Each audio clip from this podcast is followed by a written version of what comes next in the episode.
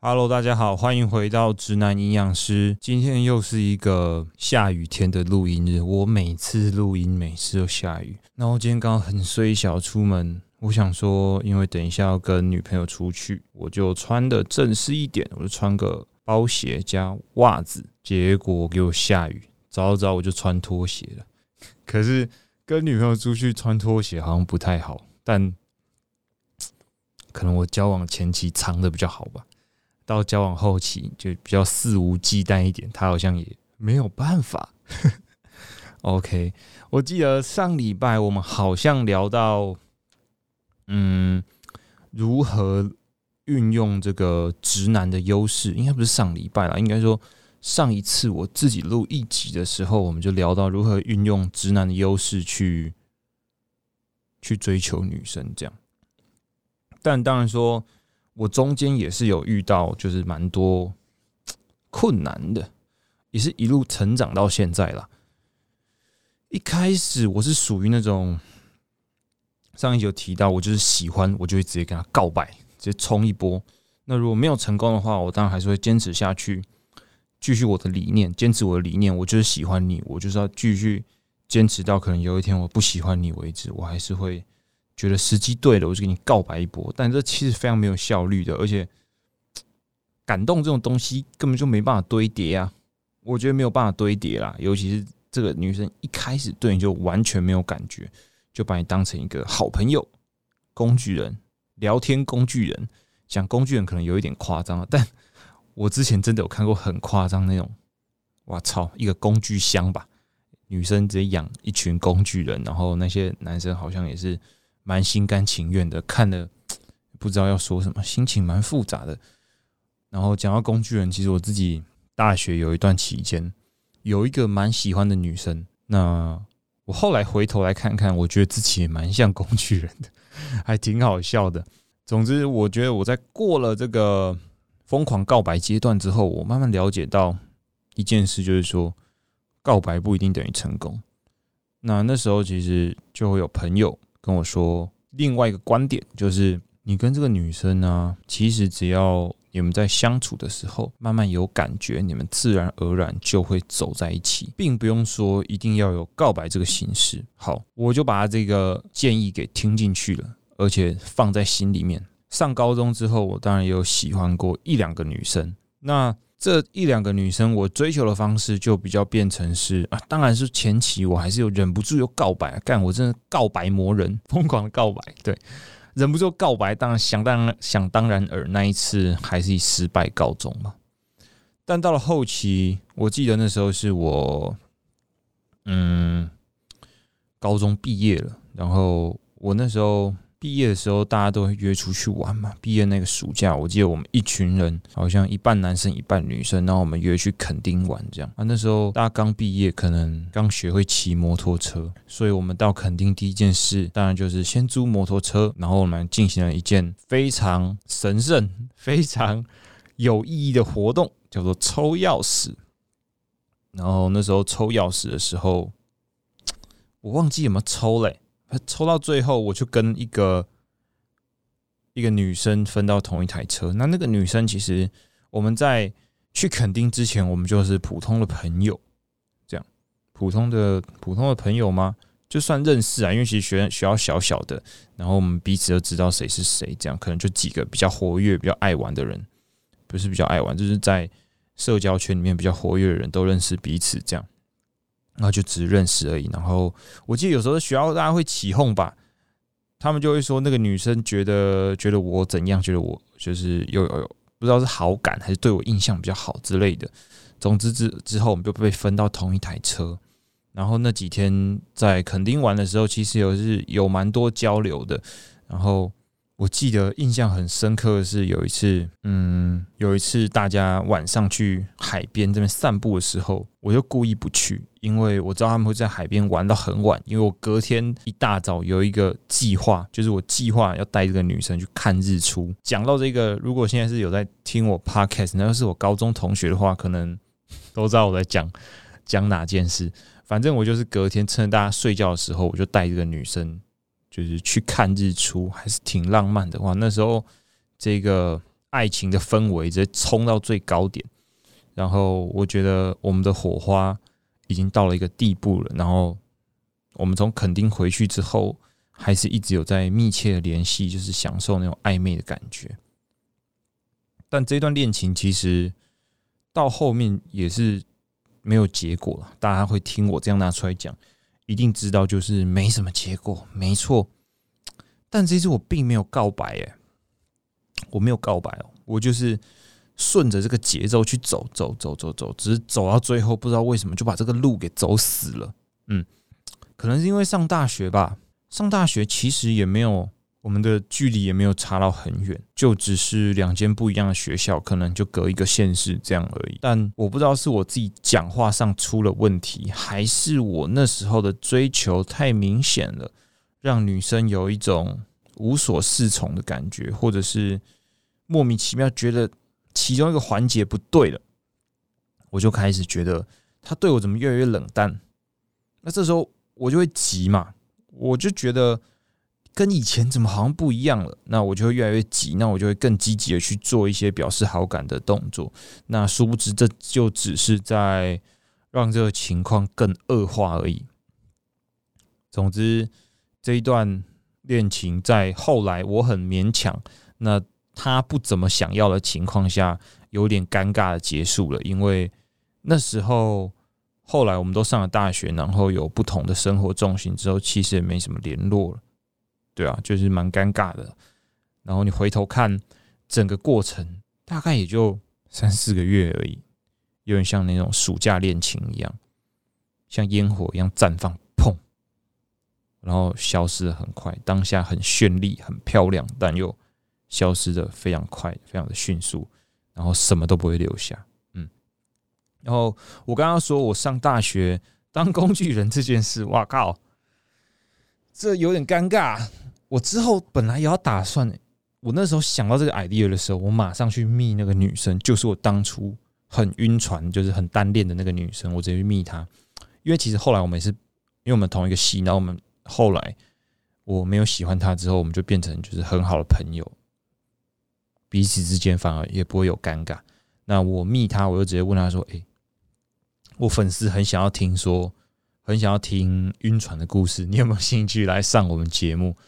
那他说他可能近期时间比较满一点，比较排不出时间，但之后希望啊有机会可以找他来上节目聊一下当初他眼中的我一个晕船仔到底是长什么样子。大家有兴趣的话，可以继续锁定我们节目。如果有机会，我一定会把我的晕船对象找来上 Podcast。这应该算是很少有人这样做吧？我觉得蛮新奇、蛮有趣的。那如果有机会的话，好不好？总之那时候刚上大学，大学又是一个会让你荷尔蒙无限分泌、无限绽放的一个时刻。那到了这个时候。你只要在戏上找到一个女生，你觉得长得不错，长得蛮可爱的，那你们之间的互动又是因为很新鲜嘛，因为你们刚认识，所以其实很容易就又会陷入一个晕船、陷入一个单恋的这个情况。那其实我也不例外啦。那时候认识了一个女生，她我记得从哪里开始的，应该是宿营吧。我不知道大家大学的时候有没有一个叫格宿露营、宿营的东西，就是你们会去一个嗯露营区啊，或是一个农场，然后在那边办活动，然后这边过夜一个晚上，通常睡帐篷啊，没有睡很好。我听过有一些比较好的，可能还会睡小木屋。那这些活动可能就是一些闯关啊，一些萤火晚会啊，吃饭啊，一些一些社交活动。还有一个最有趣的，我记得是叫夜教吧，就是青春男女一定要体会过的那种，走走在黑暗的小路，然后旁边会有人扮鬼出来吓你，你们就要手牵着手，然后女生就会尖叫，男生就会兴奋，没有没有兴奋，我也很怕，好不好？我记得我那时候走第一个吧，然后我就跟那个。我说我喜欢的那个女生走在一起，那那时候其实有个规定，就是说夜教的时候，第一个两个人手一定要牵在一起。我不知道这是学长姐故意冲康我们还是怎样。总之，我们就是会男生女生手牵手牵在一起。那当然，后面有一些人比较可怜，就是男生跟男生手牵在一起。但我那时候没有可怜到落到这种地步，所以我蛮幸运的，可以跟我的喜欢的女生手牵手，然后去体验这个刺激的夜教。那夜教其实有很多规定啊，比如说听起来蛮可怕的，如果有人叫你名字，绝对不能回头。所以你去开始这个夜游之前，都要帮彼此取一个绰号，然后有时候还会不小心叫出别人的名字，然后就 干嘛干嘛叫我名字，别乱叫，就是可能怕被被别的东西抓走之类的。然后我记得那时候夜教的时候，是我唯一可以正大光明牵自己喜欢女生手的时候，所以。其实蛮开心的。那自从那次宿营回来之后，没错，我又晕船了。那晕船之后怎么办呢？当然就是会不断的找着女生聊天，或是大学一开始嘛，大家都知道，大一的时候大家都会就是一群一群的。那如果一群人出去的时候，尽量你就会假装说：“哦，那我我有摩托车，我载你之类。”那你会发现，我都只会载这个女生。就是其实蛮明显的啦，旁边的人都看得出来。但我跟你们讲，到事后我去问这个女生说：“哎，我那时候喜欢你，然后明显成这个样子，你都看不出来吗？”他说：“我都看不出来啊。”所以大家知道，神木这种东西不会只出现在男生身上，女生身上也是有的。他真的完全看不出来，而且我相信他是不会骗我的那种人。所以代表说我那时候做了很多努力，很多耍小心机的事情。那这个女生就只觉得哦，我们就只是一般朋友。我后来听到，我其实觉得要说可惜嘛，应该觉得蛮可笑的吧？真的蛮好笑的。比如说有一次，哦，对了，我那时候喜欢她的时候，她居然还有男朋友，她也跟她前男友在一起。然后有一次，我记得那时候我打完球回家洗完澡，然后突然。接到一通电话，那个女生就哭哭啼啼的打给我，说我男朋友出轨还是怎样什么之类，然后反正就哭哭啼啼讲了一堆我听不懂的话。然后身为一个工具人，身为一个单恋别人的人，我当然说你在那边等我，马上过去找你。我真的是骑车骑大概七八十吧，八九十，非常的快，很危险，大家不要学。很快就马上骑到这个女生宿舍楼下，然后看到那个女生站在那边，然后在等我过来还是怎样。就在那边哭，然后我当然就是拿卫生纸给她，然后陪她在那边哭，然后她就在那边哭哭啼啼的讲了很多事情。其实我也不记得是什么了。当下我的心情其实就是，哇，他把我当成一个倾诉的对象，我是不是有机会了？而且她男朋友又选择在这个时候做了一个对我有利的行为。当然说，我后来过了很久之后，我才知道。其实每个人在分手的当下，想找一个人倾诉的时候，就真的只是单纯他想要有个出口，并不，而且在那个当下，其实很难再进入下一段恋情的。所以我觉得趁虚而入这件事情，只会有两种结果啊，一个是你真的趁虚而入进去了，但后来另呃对方会觉得他当下是没有想清楚，所以你们这段关系可能会有很快的结束。那另外一个结果可能会是。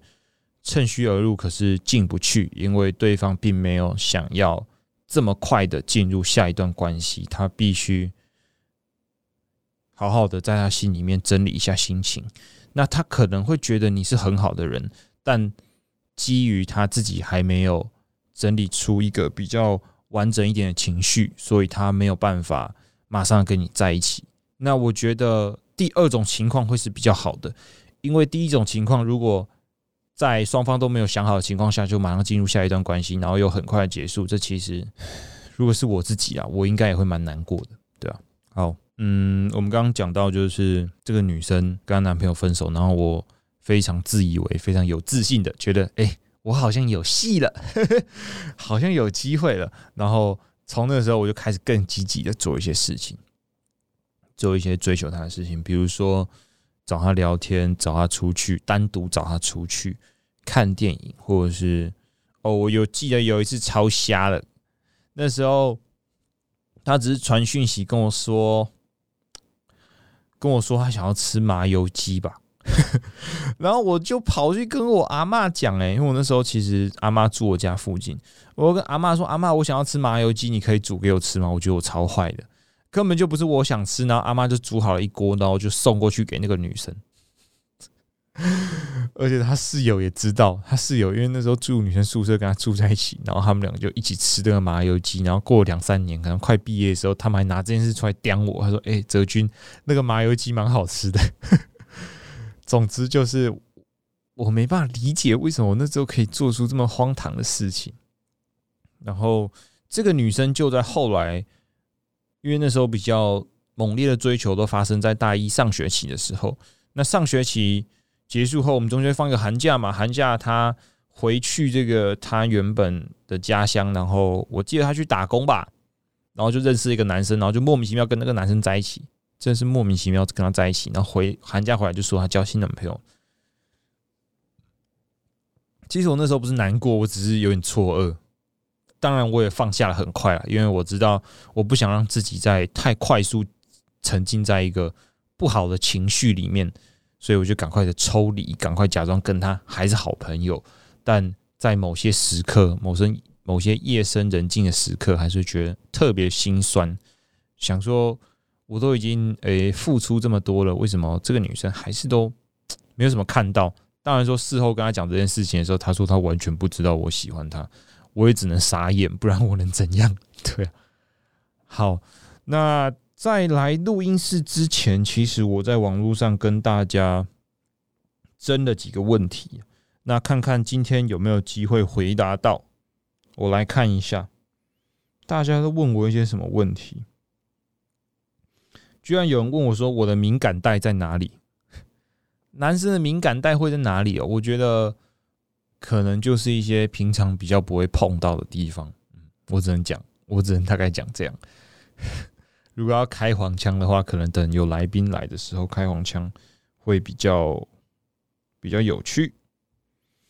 然后这边还有人问说，有做什么理财规划或者投资吗？这个要讲很久吗？不用了，因为其实我现在手上的资金其实也没有非常多，所以反而我觉得理财投资。不会是在你不会是在你没有钱的时候要去做理财投资。我没有钱的时候，我只想要努力的赚更多钱。可是当我有一阵子现金流开始变多，就是赚比较多钱的时候，这时候反而会开始担心说：如果我以后现金流没办法这么多，没办法像现在一样赚这么多钱的时候，我应该怎么办？这时候才是我最想要去做理财投资的时候。然后我稍微思考了一下。我根本就没有时间啊！可是我知道很多人会说，说没有时间学理财投资的人都是借口。好啦，我就是不想学了，现在还没有很想学，所以要么我就是用一些比较投机一点的方式，比如说最近比较流行的虚拟货币这些，也不是说它投机，就是它报酬高，风险也比较高。那里面我也投了一些钱。那当然说，我劝大家在购买这些风险比较高、报酬也比较高的金融理财商品的时候，你投进去的钱尽量是不会影响你生活的。比如说，你投个一两万，这倒是还好，不会说你突然这一两万全部赔掉了，你的生活会因此受影响。这样，好，我投了一些钱进去之后，我又开始想，那我是不是应该？像大家讲的，把鸡蛋放在不同的篮子里面去分散这个风险。那我就想到第二个投资理财商品，因为我的家人，我爸啦，他已经现在五十几岁，已经算是半退休状态了。那在他们老一辈里面，他们的收入的比例已经慢慢转向以被动收入为主，现金流可能没这么多了。那当然我。我爸他可能就更多的时间花在研究理财投资这个上面，所以我觉得投资理财这件事情是你要花时间你才会做得好。那我爸现在有时间去研究，那我就想把我的钱交给一个我值得相信的人。那这个人不会是外面的理财专家，也不会是我的好朋友。我第一个想到就是我的家人，因为我。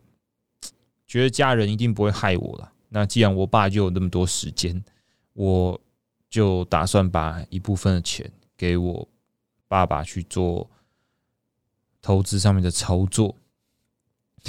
然后我听过别人也有类似的经验分享，他说交给家人最保险啊，因为就算你赔钱，他还会把本本金还给你，就是他不好意思，家人可能会不好意思让你就是赔太多钱，至少会把本金还给你。虽然我知道这样想法可能不太好，对，总之就是我目前投资的项目，就是我会把少部分的钱去投资在报酬高可是风险也高的。金融商品上面，那另一部分的钱比较多的钱，可能就会拿给家人去做一个操作，那自己身上可能就留个可以让我活两三个月的钱，其实就够了。然后我自己则会专注专心在如何增加现金流，就是赶快赚钱、赚钱、赚钱。那有钱就赶快再慢慢投到不同的金融商品上面，这样算是没有花太多时间在学投资理财了。嗯，因为我觉得现阶段可能三十岁之前吧，慢慢的，应该不是说慢慢的，应该说用尽全力的去赚钱才会是我的目标。这样，好，那我们来讲别的题目好了，看一下粉丝还有一些什么问题。哦，有人问我说，可以分享恋爱攻略吗？是一位。呃，女粉丝问的，她说条件也不是说不好，但母胎 单身到现在，我觉得母胎单身，你就要开始想想，有两个问题啦，应该是归咎成两个点，一个是别人不好，一个是自己不好。首先，我们先讲什么叫别人不好，就是你真的比较虽小，你遇到的对象要么很怪。要么长相不是你的口味，要么年纪差太多，或者是你真的真的吸引来的人，都是一些比较奇怪的人，所以就会回到我刚刚说的第二个面相，会不会是你自己的问题？你自己会不会很难聊天？会不会说？跟别人相处起来，让别人觉得不舒服，因为你说你今天外表没有问题嘛，那可能撇除别人的问题，撇除你外表问题，会不会是你自己的问题？你很难聊天，你不会聊天，你个性没有很好，都有可能是这些问题。但我觉得还有一个问题，可能是你自己比较挑一点但我觉得挑没有错，因为毕竟。尤其是对女生来说，青春年华有限二十到三十岁，短短的十年，你如果浪费在一个男生身上三到五年，那你可能就已经二十五六岁了。二十五六岁的话，你这时候你能承担风险的能力，可能就只剩一样三到五年。所以，如果以稳定发展、稳定发展恋情的情况下，这个十年间，你是不是大概只有两到三次的机会去看清男人到底是一个怎么样的生物？所以真的是要好好挑啦。当然说，网络上很多这种谈恋爱的文章，可以多去看看别人的观点，但自己该有的原则、该有的独立思考的能力，还是要有。你才会遇到一个比较好的对象。在接下来的节目中，我们也会邀请到一些男生、女生来讲讲他们的感情观，讲讲他们恋爱经历，他们遇到过什么样的怪人，都可以跟大家分享一下。所以我觉得，嗯，女生其实要母胎单身真的蛮难的。要不要去拜拜一下？我觉得拜拜这种东西啊。除了买一个心安以外啦，你可能拜完之后，你的心态也会有所转变。你可能在遇到有机会发展的对象之后，你就不会把自己的条件放得太严格，你就会想要去试试看。嗯，我觉得爱情中试试看是很重要的，因为对男生来说啊，必须老实跟大家说，我不知道我以前有没有讲过，其实男生在选交往对象的时候，第一个，你只要长得不是说很很抱歉，很抱歉，就是他的外表，以你的标准来说，有七八十分以上，男生就会稍微有大概百分之三十十好感。然后你们开始聊天之后，真的会把心给聊走，你知道吗？聊天聊一个月，保证有七百分之七八十的好感，因为你愿意跟一个女生，呃，不断的聊天聊一个月，你一定是觉得她，呃，外表对你来说不错，有吸引力，你才会开始对啊跟她聊天。然后聊天聊一个月之后，一定有百分之七八十好感的。所以很多男生都是在这种情况下想说：“哎，我跟他试试看。”因为大家如果把时间拉长来看的话，一个月其实不是一个非常长的时间。那不是非常长的时间，你没有很了解他，可是你内心已经有一个冲动了。这个冲动可能是来自你的你的性别荷尔蒙，你的男性荷尔蒙。对，男性荷尔蒙在旺盛的时候，你的所有思考的这个部位，可能是从上面 转移到下面的，想要骗人家尿尿的地方没有啦，就是你会想要跟他试试看。我们男生也不会想这么多，想说哦我。青春年华有限啊，我要好好挑对象啊。这个人会不会个性有问题？不会，只要外表上 OK，聊天没有太大问题，就会想要试试看。但试试看的结果有很多种，有可能给你试到好的，你们就可以走蛮久的。那如果试到不好的，像我自己，我第一个女朋友那时候是在 D 卡上面认识的。D 卡是一个大学生会用的，有点像 PTT 的这种。聊天平台一个会可以发表文章，然后它有一个很特别的功能，就是抽卡。那抽卡其实就是每天晚上十二点的时候，十二点一过，你就会抽到一张卡。那这张卡就是另外一个人的联络资讯。那通常会是异性啦。我那时候就抽到了我第一个女朋友，我不知道算不算女朋友，因为我们在在一起真的太短了。我记得十二月多的时候抽到吧，然后过没多久，过一个礼拜我们就换赖聊天聊一聊，我们就约出去，约出去见面。第一次没有这样，第一次就是吃饭，然后可能我记得那时候去溜冰，还蛮酷的，就是蛮暧昧的，充满了一个欢乐恋爱的气氛。然后第二次是我去他家附近找他，然后那一次我们就很暧昧，然后就在一起了。算不算在一起啊？因为我们就接吻，我的初吻就是在那个时候不见的，所以我们认识大概不到一个月吧，就在一起。那时候我身边的同学，因为我那时候在大学，身边同学都知道我是一个单身二十年的人，那他们对于我交女朋友这件事感到非常的震惊，而且是如此的迅速。他们觉得我很厉害，我也觉得我很厉害，我觉得我超棒的，我怎么可以？透过这么奇妙的一个方式跟这个女生在一起，可是，在你还不够了解对方的情况下，你都跟他在一起，你们通常都只会看到好的一面，很多缺点、很多个性不合的部分，其实都看不到。嗯，因为那时候我是第一次交女朋友，所以其实我在感情上是没有什么安全感，其实到现在还是一样了，没有什么安全感。那我就会变得有一点，他说我会情绪勒索他，有点像恐怖情人的那种感觉。嗯，比如说那时候我们远距离，我没办法见面，我就会在那边哈，好吧，没有办法来哦，那我就我就自己自己过这个周末喽，或什么之类，就这种很北蓝的情绪勒索。然后到最后，他跟我说他受不了，没办法承受这种压力，他就跟我分手。我当下当然没办法接受啊！我说我又没有做错什么事，我们又没有在一起很久，为什么你莫名其妙就要跟我分手？但后来回来看，其实我真的蛮北蓝的，就是情绪勒索很白目这样。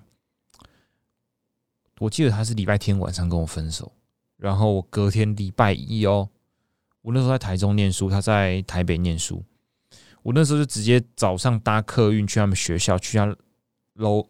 女生宿舍楼下等他，我说我想要好好跟你聊聊。我那时候觉得我超合理耶，我现在听来我超像恐怖情人，你知道吗？莫名其妙的跑到人家住处楼下啊，才在一起没多久，提分手之后跑到人家住处楼下说要跟人家聊一聊。干，如果我是女生，我都会怕他会不会等下砍我，或是对我怎样。他不敢下来见我，完全是合情合理。总之，我那时候在楼下等了大概三四个小时吧，他都没有下来见我。那我就很难过了，我就自己又搭车回去，回台中。这样第一次觉得自己这么狼狈，在客运上还在那边哭，然后听那种很悲情的音乐，自以为自己很可怜。可是殊不知呢，就是一段非常不成熟的恋情。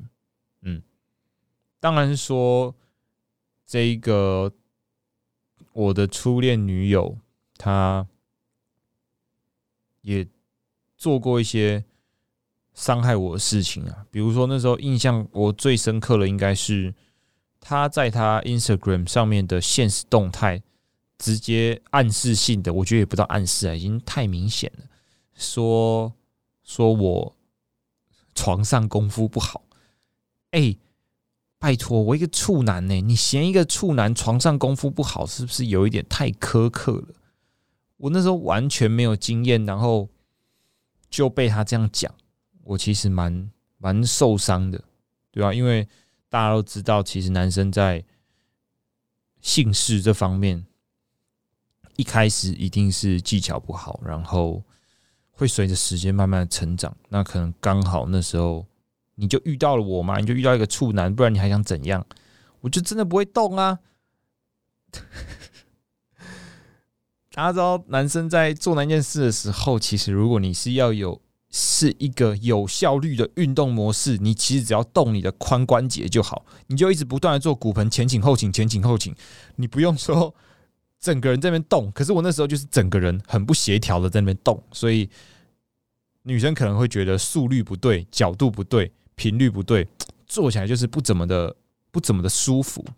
那他把这件事搬到台面上讲的时候，再加上他那时候因为要气我，因为要气我了，他就故意跟另外一个男生走了很近。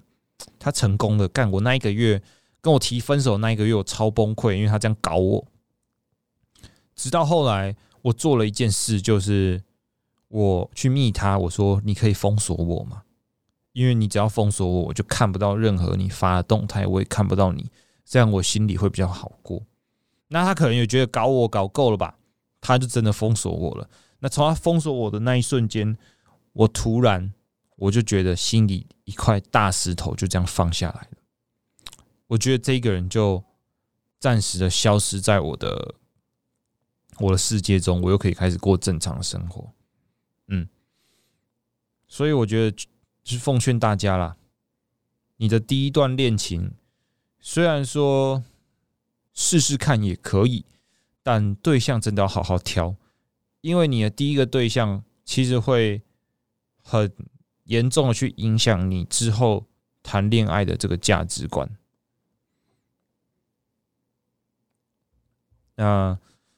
这个女生对我后续的影响，我可能要稍微回家想一下，再来跟大家分享。大家好像很喜欢听我讲感情的事情，我现在才讲完第一个女朋友而已，我后面还有还有大概三四个异性异性对象可以跟大家分享。之后可能有机会的话，我自己录音的时候，我把这个灯关掉，营造一个可以讲这种心事的气氛，我再跟大家分享。那我们今天的节目可能就到这边先告一段落了，谢谢大家，我们下次再见，拜拜。